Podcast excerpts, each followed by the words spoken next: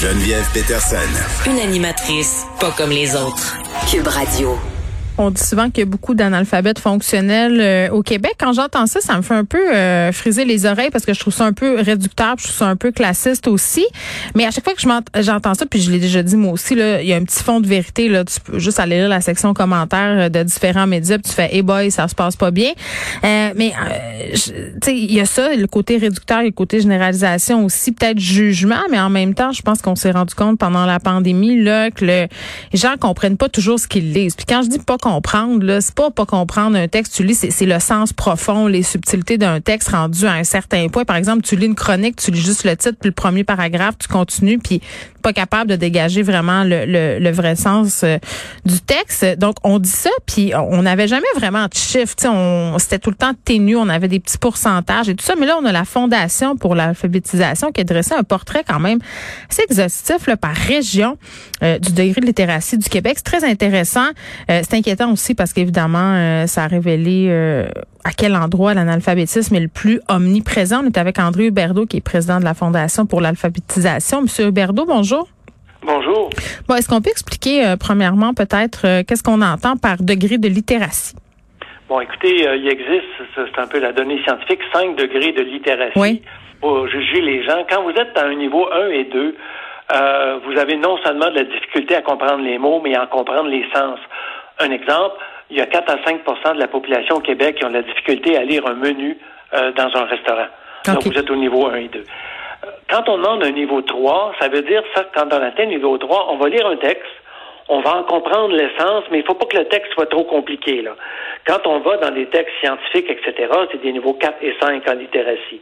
Mais le niveau 3, c'est le, niveau 3, c'est un niveau minimum qui vous permet de, de lire un texte, d'en comprendre le sens et ultimement d'en déduire des choses pour vous, des conclusions pour vous. OK. Donc, vous avez classé euh, les régions, les gens, donc par, par niveau, mais comment vous avez évalué les capacités là, des répondants? Bon. Alors, grosso modo, on est parti d'études qui existaient déjà. Bon, l'étude du PK, qui est une étude internationale, publiée à tous les cinq ans, qui euh, regarde la littératie et les performances des différents pays à travers le monde, dont le Canada et dont la province du Québec. À, partir de ces résultats-là, euh, on a fait affaire avec euh, un économiste de renom, M. Landlois, qui nous a produit trois études. Ça, c'est la troisième étude. À partir de non seulement des statistiques du PK, euh, de Statistique Canada, du ministère de l'Éducation et d'autres ministères aussi pour faire des croisements, pour en dégager une certaine perspective. Parce que quand mm. on dit que, grosso modo, là, il y a 50% des gens au Québec qui ont de la difficulté à atteindre le niveau 3. Ça fait peur, c'est très général, mais on s'est dit, qu'est-ce qui se passe? Est-ce qu'il y a des différences dans les régions? Ben oui. Et parce que l'idée, c'est d'essayer de trouver des moyens d'action pour améliorer nos performances. Oui, c'est ça, monsieur, euh, euh, euh, monsieur Berdo, quand même, ce que je disais, là, c'est parce que c'est bien beau de dire, OK, la moitié d'un alphabet fonctionnel, puis d'être un peu condescendant, mais c'est parce que l'objectif, ça serait quand même d'arriver à un meilleur score que ça, là. Ben, tout à fait, parce que dans la première étude, on a regardé l'impact économique d'améliorer les performances du Québec. On a comparé ça avec l'Ontario. On a regardé les chiffres de l'Ontario qui sont un peu mieux que ceux du Québec. Puis on a dit, ben, est-ce que ça peut avoir un impact économique, ça? Parce que si on a une meilleure euh, performance en littératie, on va avoir des meilleurs emplois, des meilleurs revenus, etc. Alors, ce qu'on s'est aperçu avec l'étude de M. Landlois, c'est qu'à chaque année, si on atteignait les chiffres de l'Ontario, c'est un impact de 4,9 hmm. milliards de dollars sur le PIB du Québec. C'est énorme. Bon, et puis là, je veux pas stigmatiser euh, des régions, mais quand même, vous avez dressé ce portrait-là euh, pour un peu qu'on comprenne qu'est-ce qui affectait justement cette littératie-là. Puis le fait euh, de la ruralité, on, on peut pas le nier, là, ça a un impact. Où est-ce que c'est le pire, entre guillemets? Ben écoutez, je voudrais pas mettre une région contre une autre, mais ce qu'on constate à cet égard-là, c'est qu'il y a des régions par exemple, si vous êtes travaillé dans des mines, vous allez à la pêche commerciale, etc., c'était des, des métiers à l'époque qui n'exigeaient pas euh, une grande connaissance. Aujourd'hui, c'est différent. Mais où il n'y a pas d'école aussi supérieure, s'il n'y a pas d'université puis de cégep, euh, on va moins longtemps à l'école. C'est juste la grosse logique, finalement. Là. Tout à fait. Écoutez, ici, euh, pour aller au cégep, vous devez parcourir en 100 mm. et 150 kilomètres, il y a beaucoup de gens qui vont arrêter au secondaire et puis qui ne poursuivront pas leur étude ça veut dire ça que probablement euh, ils vont moins lire. Et si vous lisez moins, ben c'est sûr que vous en perdez l'habitude. Et à ce moment-là, lire devient plus une corvée qu'un plaisir. Mm-hmm. Et ça, c'est grave.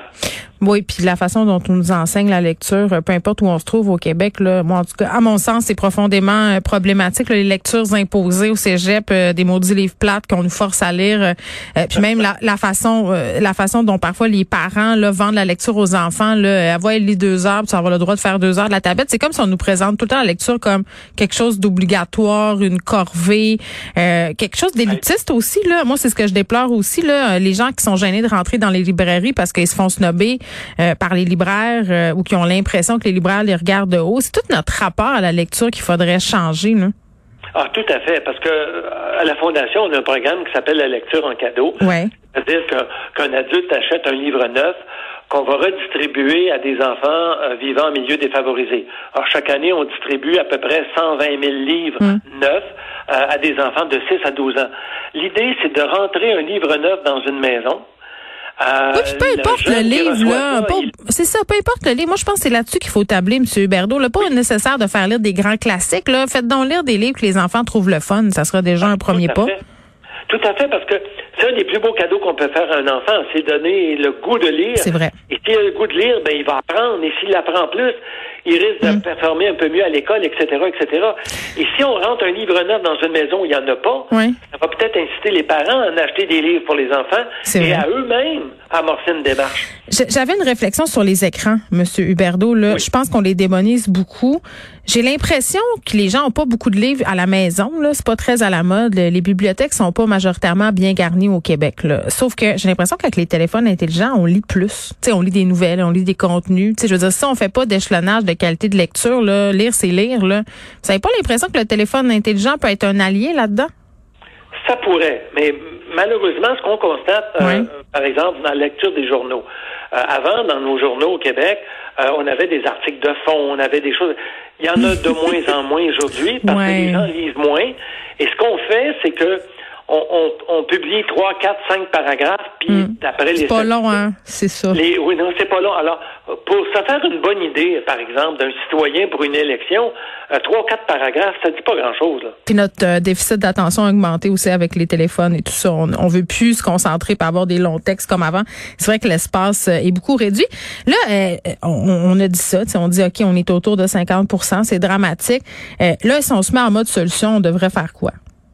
Essentiellement, là, nous, ce qu'on croit beaucoup, là, c'est des solutions adaptées au niveau local et régional. Par exemple, dans une municipalité, n'importe laquelle, si, euh, par exemple, le milieu municipal se joint au milieu de l'éducation, au milieu euh, euh, des affaires, au milieu aussi de communautaire, mm. puis qu'ils disent, ben, on, vient de prendre conscience que dans notre région, on a un problème. Qu'est-ce qu'on peut faire ensemble?